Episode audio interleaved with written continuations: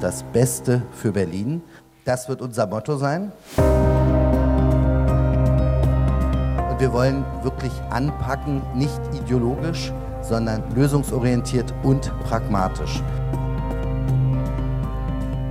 Es ist ein Vertrag, der zusammenführt Innen- und Außenstadt, die verschiedenen Interessen der Bevölkerung. Und ich hoffe auch sehr, dass unsere Mitglieder, wenn sie den Vertrag lesen, sehen, es ist mehr drin. Also in der Krise spart man nicht, man investiert. Klima ist eine Situation, sie darf nicht nur Geld kosten, sie muss Geld kosten. Bei all dem werden wir auch nicht die Wirtschaftlichkeit unseres Handelns aus den Augen verlieren. Wir werden nicht die Ideologie über Wirtschaftlichkeit stellen, sondern wir werden immer auch schauen, dass das Gesetz der Zahlen gilt. Mit ganz viel schwarz-roter Selbstbeweihräucherung und einem ersten Anzeichen für wirtschaftspolitischen Dissens, Stichwort Keynesianismus, mal sehen, wer es gehört hat. Herzlich willkommen, sagt Sebastian Schöbel, zu einer neuen Folge von Spreepolitik, dem landespolitischen Podcast von RBB24, den Sie wahrscheinlich über Ostern hören. Vermutlich nehmen jetzt irgendwelche Kinder ihre Wohnung oder den Garten auseinander, um nach Süßigkeiten zu suchen, um sie dann zu den Süßigkeiten zu legen, die sie noch von Weihnachten übrig haben. So ist es zumindest bei mir zu Hause. Wir schauen natürlich in dieser Woche aber nicht auf Ostereier oder andere Süßigkeiten, sondern auf den Koalitionsvertrag, den CDU und SPD nun ausverhandelt haben. Was steckt drin? Was steckt nicht drin? Und vor allem, wer hat sich bei den Verhandlungen durchgesetzt? Wir leben auf jeden Fall in einer neuen politischen Welt, einer neuen politischen Zeit, in der die wohl bald ex-regierende Bürgermeisterin Franziska Giffey auf ihren Koalitionspartner schaut und ganz bescheiden folgende Sätze sagt. Wollen wir das jetzt schon sagen, oder? Ja, soll ich? Okay. Also, äh, Franziska Giffey spricht sich ab ganz neue Töne äh, von der sonst so selbstbewussten regierenden Bürgermeisterin, die dafür bekannt gewesen ist, dass sie sich öfter mal nicht abspricht mit Koalitionspartnern. Ähm, wir sprechen uns hier sehr gut ab dieses Mal. Wir sind nämlich zu viert zum allerersten Mal in diesem Podcast äh, und gleich auch hier im Podcast-Studio. Bei mir, um den Koalitionsvertrag von SPD und CDU auseinanderzunehmen, sind Sabine Müller, Thorsten Gabriel und Dorit Knieling. Zum ersten Mal gleich hier auch mit im Studio. Herzlich willkommen, ihr drei. Hallo. Hallo lasst uns erstmal am Anfang auf die Stimmung schauen. Ähm, am Montag haben ähm, die Verhandlungsführer von SPD und CDU ihren Koalitionsvertrag, ihren Entwurf vorgestellt. Wir haben drauf geschaut. Äh, also ich habe das Gefühl gehabt, Kai Wegner hat sich so um Harmonie bemüht. Man ist sich so einig und man steht so zusammen. Man ist richtig fast freundschaftlich miteinander umgegangen. Also der versucht sich schon, schon von, von der Atmosphäre her von der Vorgängerregierung abzusetzen, um zu zeigen, also egal was kommt, Freunde sind wir auf jeden Fall geworden. Na klar, aber nicht nur Kai Wegner, also alle vier, die da standen, ja, also die beiden SPD-Chefs Giffer und Saleh, dazu dann noch der äh, CDU-Generalsekretär Stefan Evers. Ähm, also mein fast liebster Punkt an dieser Pressekonferenz war ja, weil nachdem genau das passiert war, was du jetzt gesagt hast, wir haben uns alle so lieb und miteinander und wir hatten so gute 25 Tage zusammen und so, ähm, sagte Kai Wegner dann irgendwann, ähm, wir, wir, haben übrigens nicht vor zu fusionieren, die beiden Parteien und Raed Saleh meinte dann so, na Gott sei Dank, aber er hat dabei so nett gelächelt, dass man fast das Gefühl haben könnte, pff, würde schon gehen. Sie waren sogar was trinken zusammen. Eben, ich, das, das, hat mich jetzt auch gewundert, weil Sie haben ja gesagt, es gab nicht die übliche Nacht der langen Messer, die man äh, sonst immer hat. Man verhandelt Ewigkeiten vor, dem, äh, vor der Präsentation des Koalitionsvertrages, sondern man hat 90 Minuten gebraucht. Und weil man so viel Zeit also eingespart... Moment, äh, in, in, der letzten Sitzung, in der also letzten nicht, nicht 90 Minuten insgesamt nein, für den ganzen nein, Koalitionsvertrag. In der letzten Sitzung, die normalerweise ja wird da die ganze Nacht durchverhandelt. So kenne ich das aus früheren Koalitionsverhandlungen. Und dann ist man noch zusammen was trinken gegangen. Also man wird sehr persönlich. Das habe ich von den anderen noch nicht so wirklich gehört. Und gleichzeitig dachte ich eben wieder, als ich das Intro gehört habe, Himmel, wie pastoral kommen die rüber. Also das war ja irgendwie, wir wollen sie alle mitnehmen. Jung und alt, äh, dick und dünn. Nee, das haben sie nicht gesagt. Aber ja, so Rollstuhl und Rollschuhe, ne? Rollstuhl und Rollschuhe, genau. Innen und außen. Also es war wirklich also so, so umarmend, das war selten. Es passt ein bisschen zu Ostern, ja. oder? Also auch Zeit des Zusammenkommens, ähm, Besinnlichkeit. Ja, Zeit, Zeit, des Sterbens und des Auferstehens, ja. Ist, ja Aber genauso, weil du sagst, Thorsten, alle mitnehmen.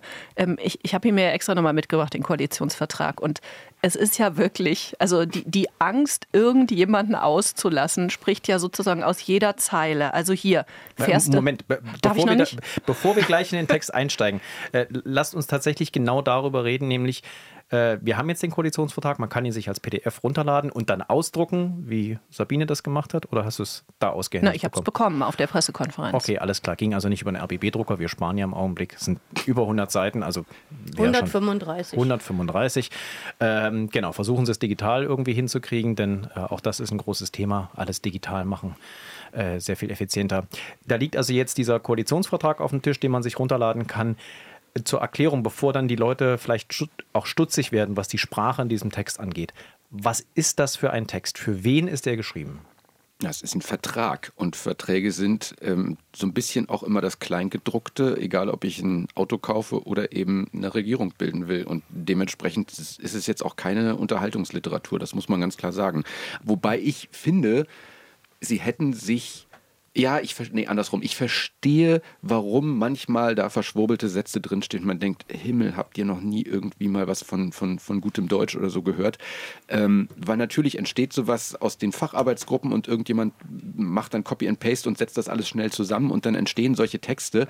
Ich muss allerdings sagen, ähm, es geht auch anders. Also wenn man sich zum Beispiel mal, wer, wer, wer Lust hat, übers Wochenende sich mal den Koalitionsvertrag der, der Ampelkoalition im Bund anzugucken, da hat man das Gefühl, da ist wirklich nochmal jemand drüber gegangen, der sich mit Sprache auskennt.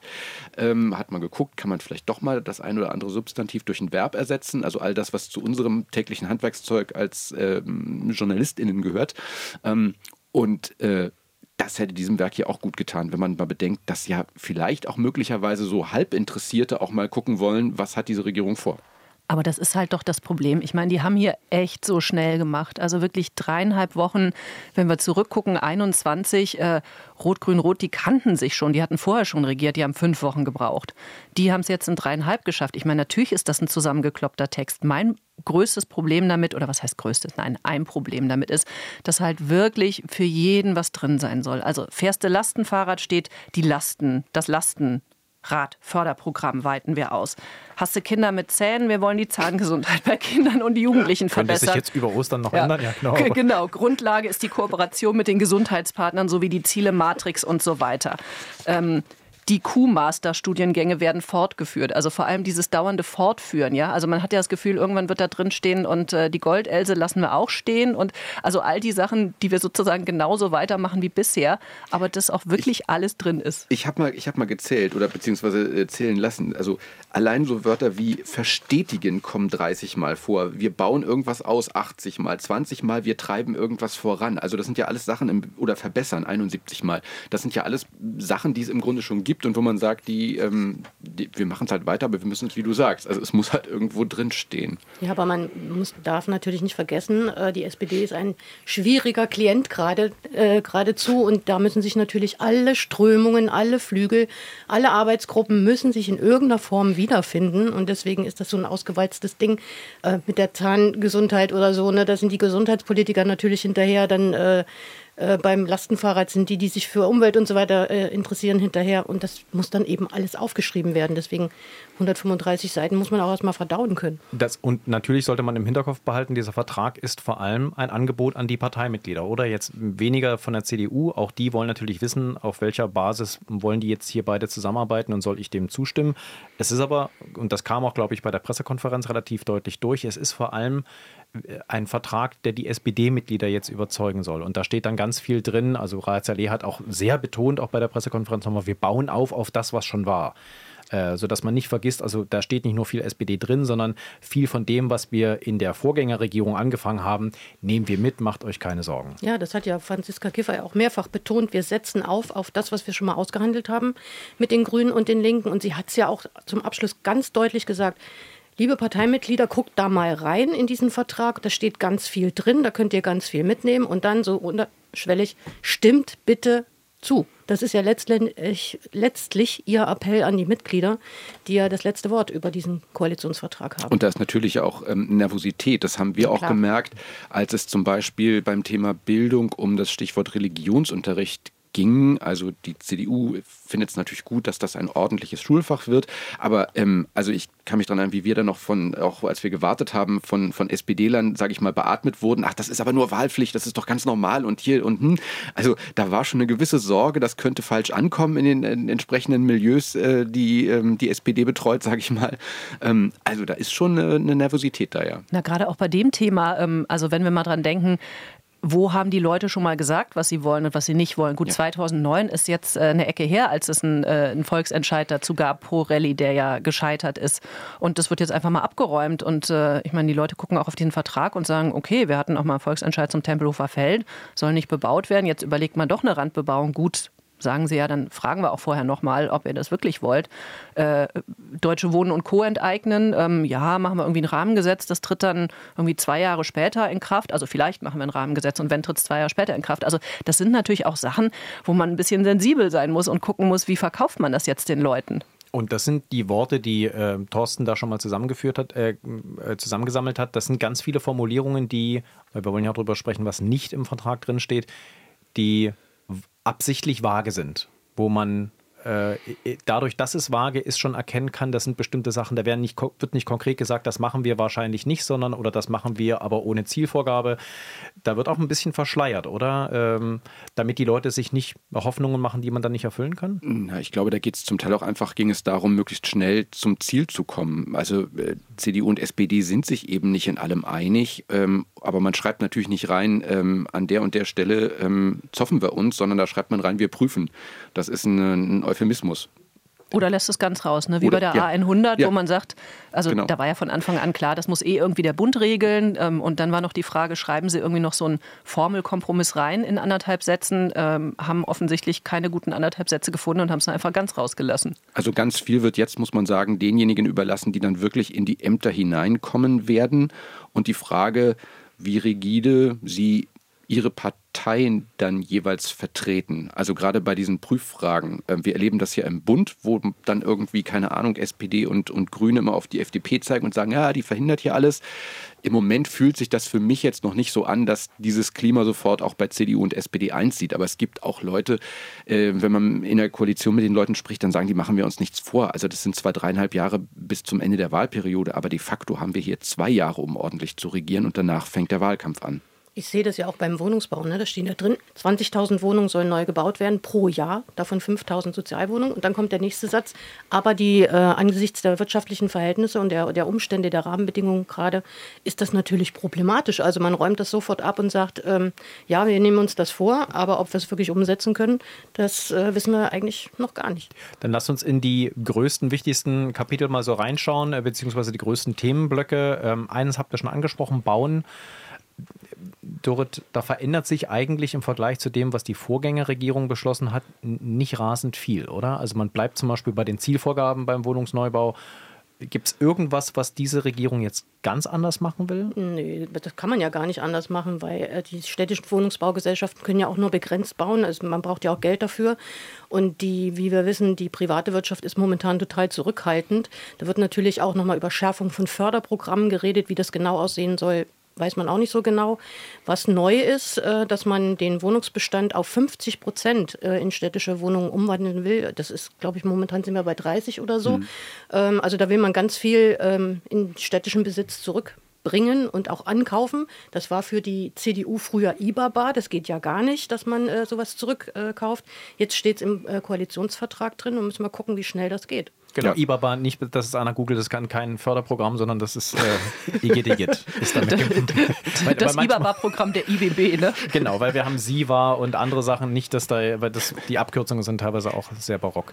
Ähm, Thorsten, du guckst bei uns auch viel auf den, den Wohnungsbau, auf den Neubau. Hat man denn da jetzt irgendwie versucht, äh, so eine Balance zu finden zwischen äh, Mieterschutz und Neubau? Denn das war, ist ja das, was zum Beispiel Grüne und Linke letztlich dann auch der SPD immer angekreidet haben. Ihr wollt einfach nur euch aus der Krise rausbauen, aber ihr tut nichts für den Mieterschutz, weil ihr den Vermieter Vermieter nicht äh, ins äh, Geschäft äh, fahren wollt.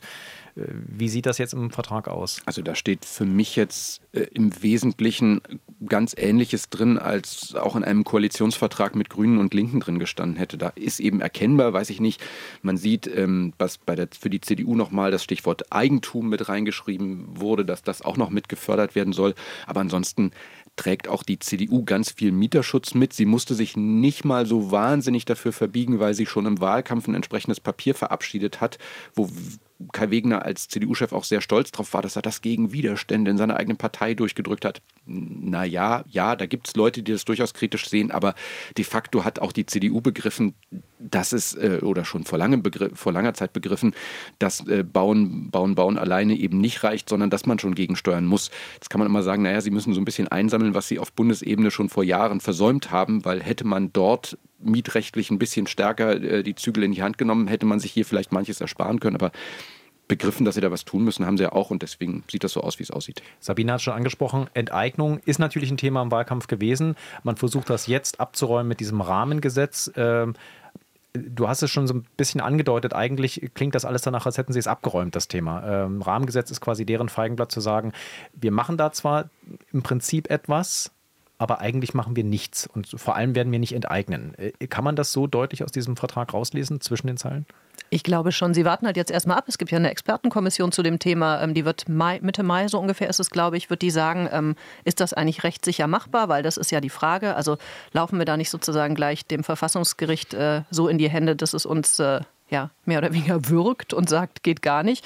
Also wenn diese Kommission sagt, grundsätzlich möglich, dann würde man dieses Rahmengesetz machen. Aber wie gesagt, dass da so ja, nonchalant drin steht, das würde dann zwei Jahre später in Kraft treten. Ich glaube, da kann man schon sagen, ja, wollen wir nicht wirklich. Naja, ich finde dass diese äh, Passage eigentlich gar nicht so unklug. Und äh, Franziska Giffey betont ja auch immer wieder, das ist das, was sie auch mit äh, Grünen und Linken schon äh, vorausgehandelt hatten.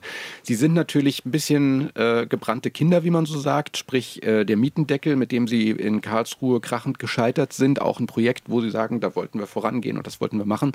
Und ähm, den, den Kniff zu sagen, wir machen hier ein Gesetz, schreiben aber in dieses Gesetz rein, dass es erst zwei Jahre später in Kraft tritt, das ist finde ich gar nicht so unklug, weil dadurch hat man etwas, was einklagbar ist. Das heißt, äh, es werden ganz sicher Leute nach Karlsruhe gehen und werden sagen, oder auch vor das Landesverfassungsgericht erstmal, äh, und sagen, hier, das, das, das funktioniert nicht.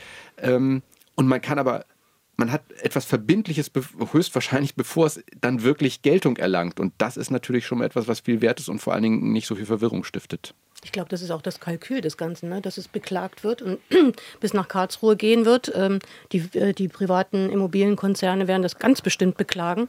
Und so gewinnt man Zeit, muss es nicht umsetzen und ähm, hat ähm, aber was im Vertrag drinstehen. Dann schauen wir, wie sich der Neubau vor allem entwickelt und wie mit dem Mieterschutz umgegangen wird unter der neuen Regierung, der möglichen neuen Regierung. Großes anderes Thema ist Bildung. Ähm, da hat sich meiner Meinung nach auch nicht so wahnsinnig viel getan, ähm, weil relativ Bildung und äh, Kinderbetreuung, Kita und so weiter, da bleibt man bei der Gebührenfreiheit weitestgehend, will die sogar noch ausbauen. Das war ein Streitthema in den Sondierungen, das dann abgeräumt wurde, auch in den Koalitionsverhandlungen selber. Ähm, das heißt, äh, ich, das Einzige, was ich rausgelesen habe, ist quasi, was nochmal ein klares, konkretes Statement war, Bekenntnis zum grundständigen Gymnasium und dass man den Übergang von der Sekundarschule, äh, von der, von der äh, Grundschule in das Gymnasium, dass man da ähm, einen Eignungstest machen will. Ja, Genau, also dass sie einfach ein anderes Verfahren wählen äh, in die Oberschule. Man kann bei der Bildung vielleicht sagen, dass am ehesten da auch noch die CDU ein paar Akzente setzen konnte. Vielleicht auch nicht unklug deshalb, weil sie das Ressort ja auch selber besetzen wird. Das heißt, ähm, sie kann dann die Politik, die sie dort rein, sich hat reinschreiben lassen, auch selber umsetzen. Aber auch da gilt, ähm, ich meine, äh, im Bildungsbereich müssen ganz basale Dinge getätigt werden erstmal. Also die Schulen müssen saniert werden, es müssen neue Schulen gebaut werden. Ähm, es gibt einen eklatanten Lehrkräftemangel, den auch diese Koalition jetzt nicht ohne weiteres beseitigen kann und der auch nicht durch eine Verbeamtung so ohne weiteres zu lösen ist. Also sie haben mit den gleichen Problemen zu kämpfen. Ich glaube, die spannende Frage ist da weniger das, was auf dem Papier steht, sondern wie eine ähm, Katharina Günther Wünsch als äh, künftige ähm, Bildungssenatorin der CDU mit einer Verwaltung zurechtkommt, die über Jahrzehnte SPD geprägt war und der man nachsagt, dass sie nicht leicht händelbar ist, sagen wir mal vorsichtig.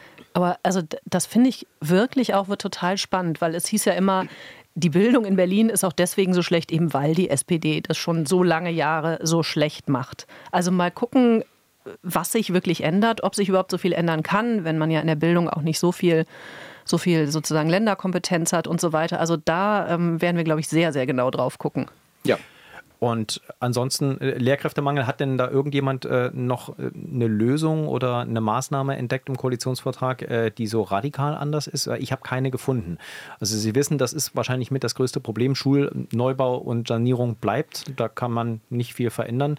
Ähm, aber ich keine, ich habe da keine, keine große Lösung gesehen. Na, Sie können was drehen oder beziehungsweise natürlich können Sie die Rahmenbedingungen an den Universitäten verbessern, dass einfach mehr Absolventinnen und Absolventen da am Ende rauskommen. Auch die Unis stellt das aber vor Probleme. Man kann da auch nicht einfach sagen, jetzt äh, ja. bildet mal tausend Leute mehr aus, weil auch dafür braucht es Räume, dafür braucht es Leute, die das wissenschaftliche Personal, das ausbildet, das kommt auch dazu. Wir stehen nach wie vor in einer Konkurrenzsituation mit anderen Bundesländern. Das ist so, ja. Also äh, es werden einem Anzeigen entgegengespült, kommen Sie doch nach Mecklenburg-Vorpommern, da haben Sie noch ein, die Ostsee vor der Tür und haben entspannten Unterricht ja, also das, das kann man auch nicht einfach, ähm, einfach wegwischen. Am Ende des Tages kann Berlin vielleicht noch damit punkten, dass, dass Leute eben doch in jungen Jahren die Großstadt lieben und sagen, ich möchte auch nach Berlin. Und dann müssen die konkreten Arbeitsbedingungen verbessert werden. Das heißt also, ähm, es muss sich rumsprechen, dass, weiß ich nicht, auch eine Schule in einem schwierigen Kiez vielleicht so gut ausgestattet ist, dass es Spaß macht, dort zu unterrichten oder dass, keine Ahnung, einfach so diese, diese ja gar nicht so sehr soften Faktoren, aber alles das, was nicht mit dem Gehalt zu tun hat, dass das einfach stimmt. Und daran muss man arbeiten. Aber auch das ist eben keine leichte Aufgabe. Ja, aber die CDU scheint ja auch eingesehen zu haben, dass man eben mit der Lehrerausbildung doch nicht so hinterherkommt. Denn im Koalitionsvertrag steht drin, auch der Quereinstieg wird verstetigt. Also früh war äh, früher war das ja von der CDU äh, immer angegriffen worden, dass vor allem Quereinsteiger, und da sind ja richtig viele mittlerweile an den Schulen, dass die ja gar nicht richtig ausgebildet sind und trotzdem auf die Kinder und Schüler losgelassen werden. Und da steht jetzt drin, wird verstetigt. Also man sieht, dass das Problem des Lehrermangels nicht von heute auf gleich zu lösen ist, also dass man sich auch mit Notlösungen behelfen muss. Zeigt auch, dass dann im Prinzip es jetzt zwei Wege in den Schuldienst gibt, ganz offiziell. Na, mehr mehr. Also es gibt mehr ja nicht sogar. nur den Quer, sondern auch den Seiteneinstieg. Das muss man ja immer unterscheiden. Es gibt Leute, die wirklich noch eine reguläre Ausbildung machen. Sie kommen aus einem anderen Beruf, machen aber mhm. dann ein reguläres Studium noch obendrauf oder ebenso. Und andere, die eben Seiteneinsteiger sind, die sozusagen ohne diese fachlichen Qualifikationen am Ende äh, in den Klassen landen. Also das ist halt auch normal. Also es gibt verschiedene Wege. Dann, äh, Frau Günter Winsch hat auf jeden Fall ein relativ schweres Ressort, das sie da übernehmen möchte. Ähm, mal schauen, was sie dann da verändern kann. Wir schauen noch auf den Verkehr, auch Riesenthema. Äh, es ist schon angeklungen, Sabine.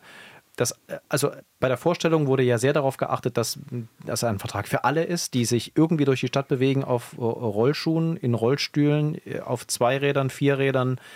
Ähm, da hat Kai Wegner gesagt, also wirklich jeder, der sich in der Stadt bewegt, ist quasi von diesem Koalitionsvertrag abgedeckt und wird auch bedacht.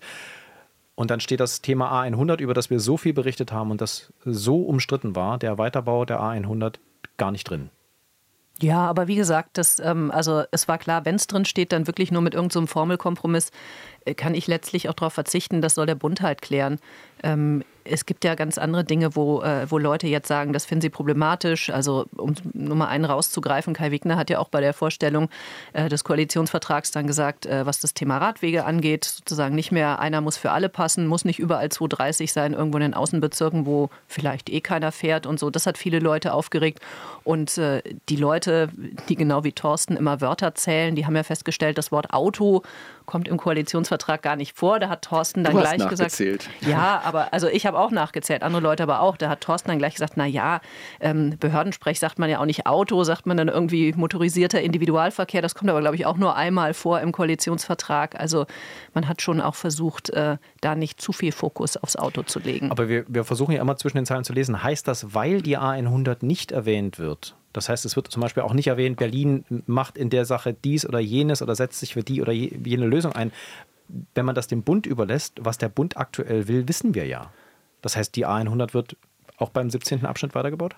Jein. Also ich würde sagen, das Thema ist einfach vertagt. Weil naja, würde ich so nicht sagen, weil die es ist ja eine Ausschreibung gestartet worden, die ganzen Planungsleistungen ausgeschrieben worden sind. Das sind ja auch Millionen, die da ausgegeben werden für den 17. Bauabschnitt, der bis Lichtenberg gehen soll. Also der Bund schafft schon äh, Voraussetzungen dafür, dass weitergebaut wird. Ob es dann letztlich so kommt, das ist ja auch nochmal ein Milliardenwerk. Ähm, das ist ja die nächste Frage. Aber es ist ja wirklich eine Bundesangelegenheit. Ne? Es, ähm, der Bund muss entscheiden, baut er oder baut er nicht. Äh, Berlin kann zwar sein Veto einlegen, aber letztlich muss es nicht unbedingt gehört werden. Nee, aber sie spielen natürlich damit auf Zeit, auch in dem Wissen, dass das vielleicht bis 2026 sowieso noch nicht konkret wird. Und ähm, am Ende des Tages dann eben schon eine neue Regierung möglicherweise auch sagt, wisst ihr, jetzt haben wir hier aber einen schönen Abschluss für den 16. Bauabschnitt gefunden. Ähm, das passt jetzt alles und das ähm, brauchen wir vielleicht nicht. Oder kommen wir wieder dahin, was steht nicht drin? Also diese Maßnahmen, die Grüne und vor allem Linke immer wieder ins Feld geführt haben, wie zum Beispiel die Planungsbehörde nach Berlin zurückholen oder den Flächennutzungsplan ändern, äh, kleinere verwaltungstechnische oder juristische Schritte, die, äh, einfach auch mal den, den juristischen Konflikt mit dem Bund dann suchen als Land Berlin. Das sind alles Maßnahmen, die werden nicht explizit erwähnt und dann müssen wir davon ausgehen, die werden wahrscheinlich jetzt unter der neuen Regierung so auch nicht ergriffen. Und damit bleibt uns das Thema erhalten. Das sowieso, das bleibt uns erhalten. Zumal ja, wenn jetzt fertig ist, ähm, muss ja irgendwann mal die Entscheidung fallen. Und das wurde ja immer äh, auch verkehrstechnisch begründet. Man kann äh, die A100 nicht an der Elsenbrücke ähm, enden lassen, weil dann das ganze Verkehrschaos im Friedrichshain äh, stattfindet, wo die Autos dann auf die ganz engen Straßen durch die Wohnviertel geleitet werden. Also, und es gibt ja auch schon Vorratsbauten unterm Ostkreuz, äh, die schon mal angelegt worden sind, die man nutzen kann. Aber das ist, glaube ich, auch so ein, so ein Kampf, ähm, der da zwischen den, den Parteien ausge, ähm, ausgeführt wird, ähm, wer sich da letztlich durchsetzt, das ist erst in ein paar Jahren. Also vielleicht kommt dann auch die Einsicht, dass man diese Milliarden vielleicht doch lieber in den öffentlichen Nahverkehr stecken sollte und nicht in Beton. Und ansonsten würde ich auch nochmal sagen, ähm, dieses alle ähm, Verkehrsteilnehmenden umarmen, was da vollzogen wird. Irgendwie, wir wollen alle möglichst mitnehmen. Das ist ja so ein bisschen Kai Wegner und überhaupt der, der Koalition so als Rückschrittsprogramm ausgelegt worden, so nach dem Motto, jetzt ist die Verkehrswende eigentlich tot damit. Ich würde ja sagen, wenn man es positiv sehen will, ähm, macht Kai Wegner etwas, was eigentlich vermutlich zumindest rhetorisch der noch Koalition auch gut getan hätte, denn ähm, man sieht es ja, dass vor allen Dingen in den Außenbezirken äh, Menschen sich fragen, ja, und wie soll das dann funktionieren, wenn wir nur mit Fahrrädern unterwegs sind oder keine Ahnung wie, ähm, weil eben der, der Nahverkehr außen nicht so gut ausgebaut ist. Und da den Weg zu wählen und zu sagen, wir müssen auch unsere Politik bis an die Stadtränder mal erklären und ihnen nicht nur das Gefühl vermitteln, ihr seid halt außen und ihr seid außen vor, ähm, der Ansatz ist ja vielleicht gar nicht verkehrt, wenn er dann sich wirklich mit dem koppelt, was im Vertrag auch äh, vorgesehen ist, dass eben weiterhin Radwege ausgebaut werden und dass eben der Nahverkehr ganz äh, ähm, eklatant gestärkt wird. Kommen wir noch kurz zum Thema innere Sicherheit. Das fand ich noch mit am konkretesten, weil da halt auch einfach eine Liste draufsteht, was man alles anschafft. Und das scheint für Polizei und Feuerwehr noch mit am einfachsten zu klären zu sein. Also bessere Ausstattung ist sowieso klar. Die, dass die Wachen saniert werden müssen, ist auch klar. Und die Feuerwehrstation. Ähm, mehr Taser, mehr Bodycams, mehr Stahlboote. Jedes Jahr eins für die Jedes, Stahlbootflotte. Genau, wir, wir haben ein Flottenbauprogramm jetzt in Berlin offensichtlich, aber für Stahlboote, ähm, die dann auf der Spreewache fahren, ähm, äh, Streife fahren. Aber Sabine, es gab einen Streitpunkt auch im Netz. Ähm, da ging es um die, die, die Grundlagen für Personenkontrollen. Und das, das war ganz interessant, weil die, die Lesart von dem, was im Koalitionsver Koalitionsvertrag drinsteht, ist komplett anders gewesen bei, bei den Befürwortern und den Gegnern. Die einen sagen, da ist im Prinzip Racial Profiling, also der, wer verdächtig aussieht, und das sind meistens Menschen zum Beispiel mit Migrationshintergrund, die werden verstärkt kontrolliert äh, und die anderen eher nicht im Koalitionsvertrag steht das ja so explizit gar nicht drin. Also was genau steht dazu eigentlich drin? Ja, es ist übrigens nur einer von vielen Streitpunkten, wenn es ums, um die Bürgerrechte und so weiter geht. Also wir reden da ja auch über ähm, Online-Durchsuchungen, über ähm, Quellen, Telekommunikationsüberwachung, ja. über beim Stichwort Bodycams auch gerne in privaten Wohnräumen von Bürgerinnen und Bürgern jederzeit einsetzbar. Also da gibt es einiges, wo ähm, Grüne, Linke, aber auch Teile der SPD sagen, hier werden echt die Bürgerrechte geschliffen. Was dieses Racial Profiling angeht, das ist halt, glaube ich, so eine typische Debatte. Du hast ein Triggerwort, oder du hast es eben nicht und dann geht das los. Also im alten Koalitionsvertrag stand halt, also Rot-Grün-Rot meine ich jetzt mit der alten, stand halt explizit drin, Racial Profiling ist verboten. Und dann stand, man darf eben nicht anhand von Körpermerkmalen Kontrollen, polizeiliche Kontrollen durchführen, sondern verhaltensbezogen.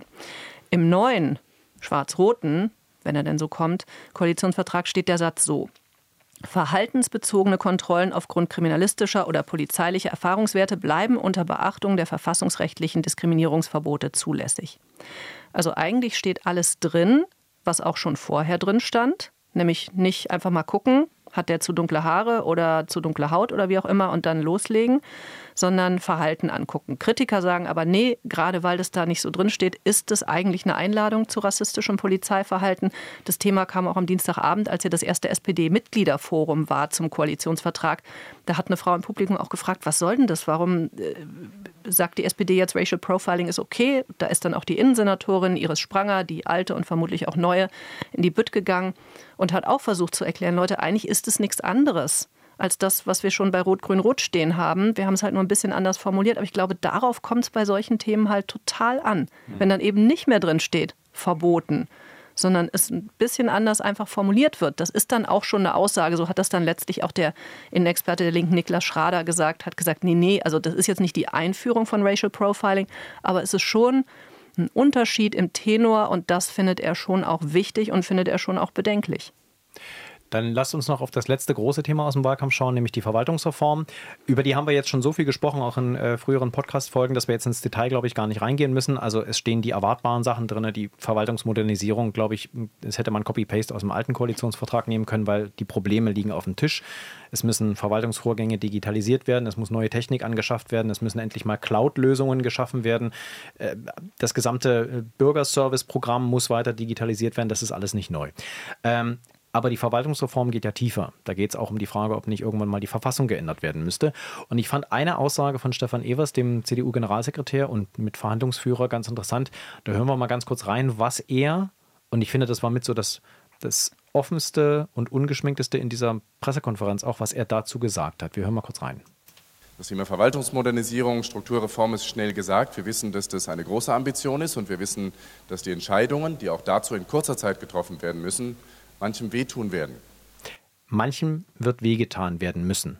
Was meint Stefan Evers damit? Aus eurer Sicht? Meint er, äh, dass äh, die Bürgerservice-Programme jetzt, dass da noch nicht genug Verwaltungsdienstleistungen digitalisiert werden oder meint er damit was Grundsätzlicheres? Ich glaube, da geht es ja schon um tiefgreifende Veränderungen in einer Behörde. Das heißt, da geht es auch um Jobprofile, um das, was Menschen tun oder eben künftig nicht mehr tun. Ich glaube, dass Digitalisierung, was ja häufig auch oder was ja ein zentraler Aspekt auch bei Verwaltungsmodernisierung ist, ähm, sich so lange hinzieht, und das kann man ja nicht nur für Berlin sagen, sondern das gilt ja bundesweit. Viele auch Dienstleistungen, die noch nicht online verfügbar sind, da hängt es ja auch einfach am Bund, dass das nicht der Fall ist. Ähm, dahinter steht ja ganz häufig die Angst, naja, wenn jetzt hier digitalisiert wird, dann fallen dadurch Jobs weg, dann fallen dadurch Tätigkeiten weg und das blockiert natürlich auch solche Prozesse. Verständlicherweise. Hätte man es vor 20 Jahren schon angegangen und hätte gesagt, in 10 Jahren machen wir es anders, hätten wir es jetzt äh, eine andere Verwaltungslandschaft.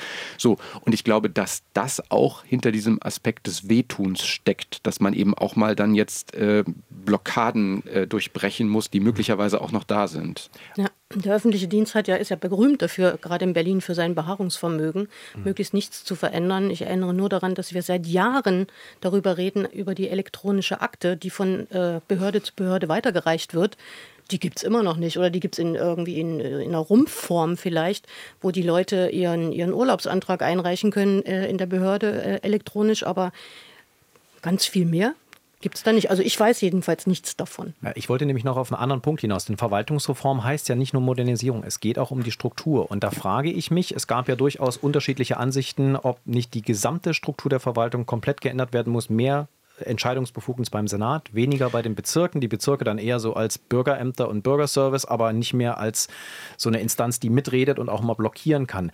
Kann es sein, dass Evers da angedeutet hat, dass sie tatsächlich, auf der einen Seite sagen sie, sie wollen die Bürgermeister in den Bezirken stärken, aber die Bürgerämter, da wo diese ganzen kleinteiligen Entscheidungen gefällt werden, die wollen sie weiter entmachten? Kann es sein, dass der das meinte? Würde ich auch sagen, natürlich tut das auch weh, wenn man sagt, man entflechtet ähm, das, die Beziehungen zwischen Bezirken und Land und regelt mal, wer ist jetzt für was zuständig. Also es gibt zwar ungeliebte Aufgaben, wo die Bezirke stöhnen und sagen, ach, warum müssen wir das auch noch machen oder wir haben so viel, aber weggenommen haben wollen sie es auch nicht, weil ähm, Aufgaben wegnehmen heißt auch immer irgendwie ein Machtverlust. Also ich meine, das kennt man aus jedem Unternehmen, aus jedem, jeder Organisation, da guckt man auch, dass man hält, was man hat. Und auch das ist ein Teil des Wehtuns, mit Sicherheit, ja. Und da werden wir die ersten Schritte dieses Jahr schon sehen, denn es steht auch drin, zumindest das Versprechen, noch in diesem Jahr sollen die ersten Strukturreformen umgesetzt werden. Das heißt, das Verhältnis zwischen Senat und Bezirken wird sich verändern und dann soll es ja ab 2024 den Anfang des Prozesses geben, dass die Verfassung geändert wird. Also ich muss sagen, ich bin da, was das Thema Verwaltungsreform und Neustrukturierung angeht, unfassbar desillusioniert, weil ich, wie oft ich jetzt allein in den letzten paar Jahren das Thema. Eine Enquete-Kommission ja, nach der anderen. Und Bezirke und wir müssen die, die Aufgaben neu verteilen und das Behörden-Ping-Pong muss aufhören.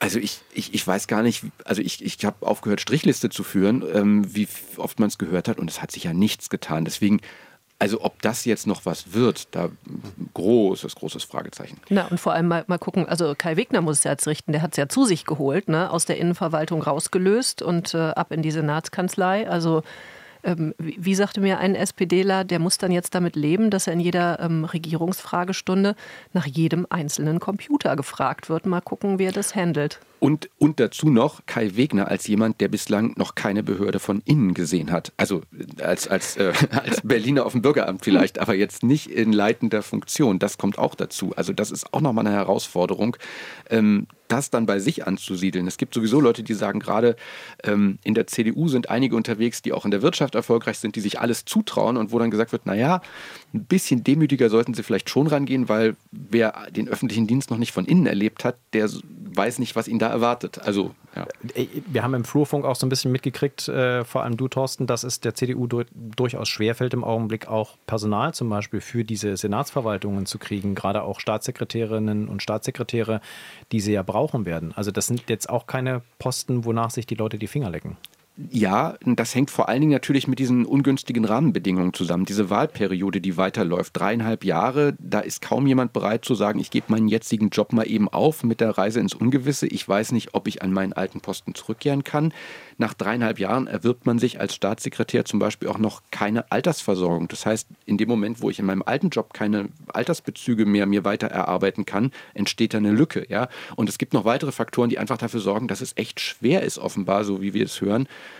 ähm, Staatssekretärinnen und Staatssekretäre zu rekrutieren, ja. Zumindest die wirklich guten Leute, die du wahrscheinlich haben willst. Genau, also, es, also es, gibt sicherlich Leute, die sind jetzt vielleicht nicht mehr ins Parlament reingekommen, also nicht unbedingt ja. bei der CDU, aber vielleicht äh, bei der SPD oder so, die sicher äh, sagen, hier, hier, ich möchte gerne. Ne? Menschen, die gerne einen Dienstwagen fahren würden, daran mangelt es, glaube ich, nicht, sondern es geht wirklich um die Leute, die also denen es auf diese äh, Sachen weniger ankommt. Dann äh, machen wir hier mal was Staatstragendes. Ähm, falls Sie da draußen mehr als nur Interesse an einem Dienstwagen haben und die nächsten dreieinhalb Jahre jetzt eh keine konkreteren Pläne hatten beruflich, es könnte sich da jetzt gerade ein bisschen was äh, äh, ermöglichen. Ähm, fragen Sie einfach mal bei der CDU Berlin nach falls Sie das Zeug zum und Staatssekretär das jetzt, wo wir gerade vor der Berliner Verwaltung so gewarnt haben und jetzt freiwillig sich dazu melden, naja. Genau, genau. Aber äh, ignorieren Sie einfach das, was wir bisher gesagt haben. Melden Sie sich bei der CDU. Nein, Scherz. Ähm, abschließend noch äh, die Zeit für steile Thesen. Hat, hat irgendeiner von euch irgendwas in diesem Vertrag gefunden, wo ich sage, da traue ich mir mal eine steile These, eine, eine, eine, Aussage für die nächsten dreieinhalb Jahre zu, das kommt oder das kommt nicht oder das kommt auf eine bestimmte Art und Weise, auch wenn es so konkret nicht im Vertrag drin steht. Ich, ich gebe mal ein Beispiel, das habe ich nämlich gefunden, mein Lieblingsthema, das neue Hertha-Stadion. Da steht jetzt nur drin, dass man äh, ein Stadion von 45.000 für 45.000 Zuschauer befürwortet, dass man Hertha BSC dabei unterstützt im Olympiapark. Und ich lese dadurch, diese neue Koalition wird den Stadionbau im Lindeneck, das ist die nordwestliche Ecke vom Olympiapark, nicht nur befürworten, sondern sie werden das vorantreiben und sie konzentrieren sich auf diesen Bauplatz. Da oder nirgendwo kommt das neue Hertha-Stadion. Und äh, das mache ich fest an diesen 45.000. Denn das ist, dieses Stadion mit dieser Menge an Zuschauern ist nur an diesem einen Punkt möglich so lese ich zwischen den Zeilen, dass diese Entscheidungen in den Koalitionsverhandlungen gefallen sind. Sie sagen es aber noch nicht offiziell, weil so ganz sicher ist ja der Standort noch nicht. Aber das wäre jetzt meine steile These. CDU und SPD werden das Hertha-Stadion im Lindeneck bauen wollen. So. Kann irgendjemand nachlegen mit einer eigenen steilen These? Oder stehe ich alleine da und muss mich dafür verantworten?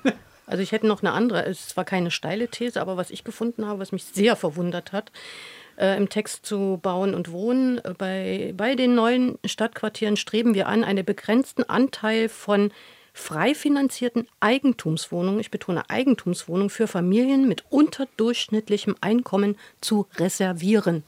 Dann frage ich mich, wie das funktionieren soll. Also man hat nicht so viel Geld, man kann vielleicht gerade seine Miete bezahlen, er hebt dann die Hand und sagt, ich würde aber jetzt gerne in die Elisabeth Aue ziehen und zwar in eine Eigentumswohnung, reserviert die mal. Ja, und dann ist die Wohnung reserviert und dann steht sie leer und äh, wir haben ein Zweckentfremdungsverbotsgesetz.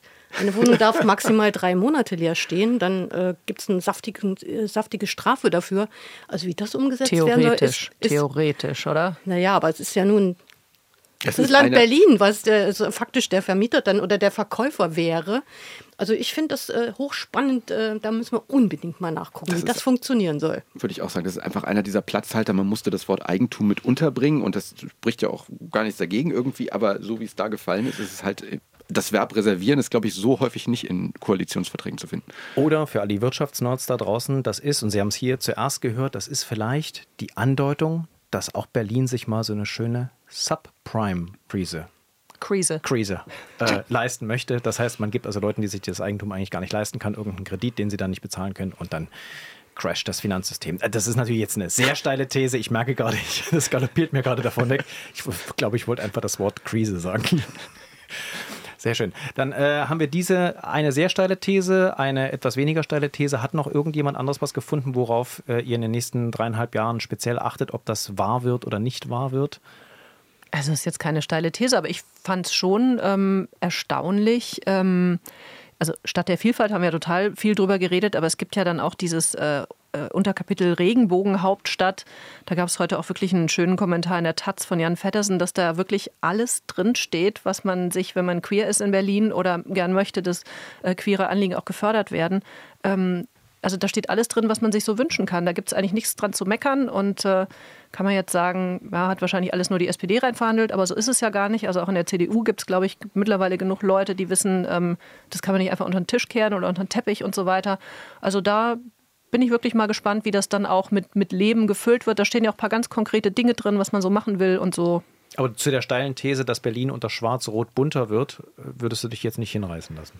Wäre mir ein bisschen arg viel, aber ähm, äh, zumindest in dem Punkt ist es, glaube ich, nicht weniger bunt als Rot-Grün-Rot.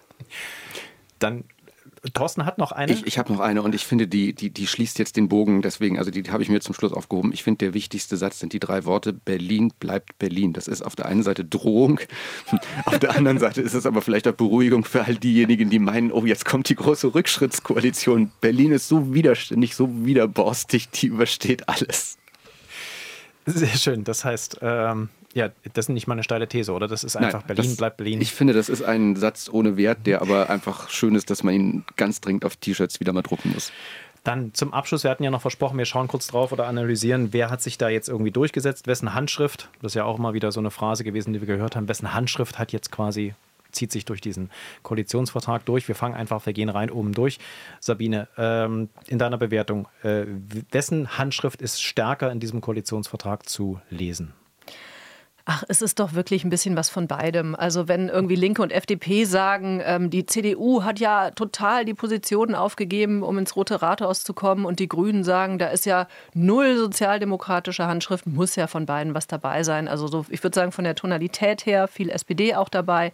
Aber natürlich macht die CDU auch ihre Punkte, auch wenn Kai Wigner sich ja bei uns am Montagabend in der Abendschau hingestellt hat und gesagt, ach, CDU-Handschrift ist mir doch gar nicht wichtig, ja. Nach dem Motto, also bis der SPD-Mitgliederentscheid vorbei ist und die SPD-Mitglieder bis dahin glauben sollen, dass sie alles durchgesetzt haben, sage ich gar nicht, was wir Dolles gemacht haben. Natürlich ist es ein bisschen was von beidem.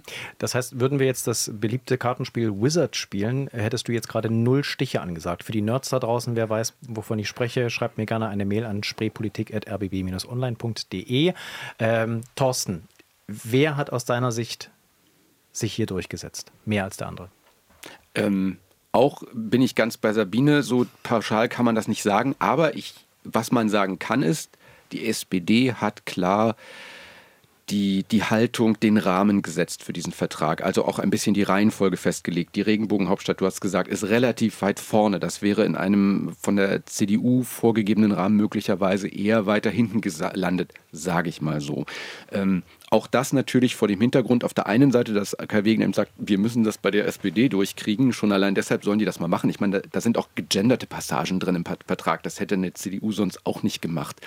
Ähm, und das Zweite, was ich sagen wollte, ist, dass ich einen Faden verloren habe. du wolltest einen Stich für die SPD ich, ansagen. Ich wollte noch den Stich für die SPD sagen. Genau, der, der Rahmen ist von der, von der äh, SPD gesetzt und ähm, das Weitere lesen Sie sich durch, dann wissen Sie, was ich meine. Dorit? Also ich denke auch mal, ich würde mich den beiden anschließen, äh, ist von, äh, für alle was Schönes drin, äh, damit alle sich mitgenommen fühlen. Aber die SPD ist schon diejenige, die den Rahmen da gesetzt hat, wie es Thorsten gesagt hat, weil sie müssen ihre Mitglieder überzeugen. Ansonsten ist diese Koalition, obwohl sie noch gar nicht angefangen hat, schon tot, wenn die 19.000 sagen, nö, ist nicht. Deswegen steht eben für die ganz viel drin. Aber die CDU reklamiert natürlich auch für sich, gerade bei der inneren Sicherheit, sich ganz doll durchgesetzt zu haben. Da kommen dann wieder die Sozial Demokraten um die Ecke und sagen, das ist ja bei uns zum Teil auch Beschlusslage. Also was wollt ihr? Die CDU hat sich doch da gar nicht durchgesetzt.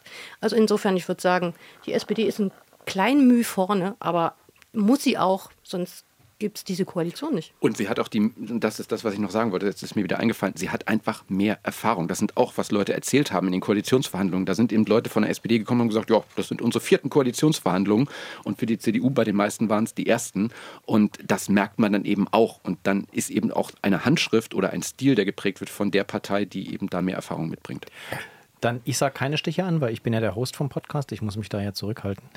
Aber du bist so enttäuscht, dass wir keine Wizard-Stiche, was immer das ist, angesagt wann haben. immer die Familie Wizard spielt, bin ich raus. Ich, mit Kartenspielen kannst du mich ich, jagen. Ich, ich sage auch deswegen keinen Stich an, weil ich bei Wizard immer nicht weiß, wie viele man ansagen darf. Ich kann das ganz schlecht ausrechnen, deswegen verliere ich auch immer. Aber wir haben zweimal eher die Meinung, die SPD hat sich ein bisschen mehr in den Vordergrund gespielt. Vielleicht kann man das so sagen, eben weil sie das auch muss.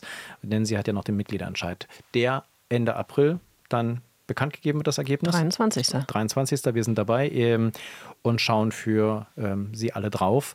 Ich danke euch dreien ähm, für eure Einschätzungen. Wir bleiben weiter an dem Thema dran und mal schauen, ob dieser Koalitionsvertrag durchgeht oder wir dann im Mai vielleicht mitnehmen? Bitte nicht. Nein. Die Linken und die Grünen stehen es, bereit. Es ist ja nicht so, dass nur die Politikerinnen und Politiker fertig aussehen und müde. Das, wir machen ja Radio, deswegen sieht man es nicht. Aber ich würde jetzt, also ich für mich kann sagen, Genau, es wäre auch schade um die Stahlbootflotte. Muss man ganz klar sagen. Ach, die also, könnte im nächsten Koalitionsvertrag auch drinstehen. Die ist vielleicht dann grün angestrichen oder so. ich danke euch. Tschüss. Tschüss. Dankeschön. Tschüss. Danke dir.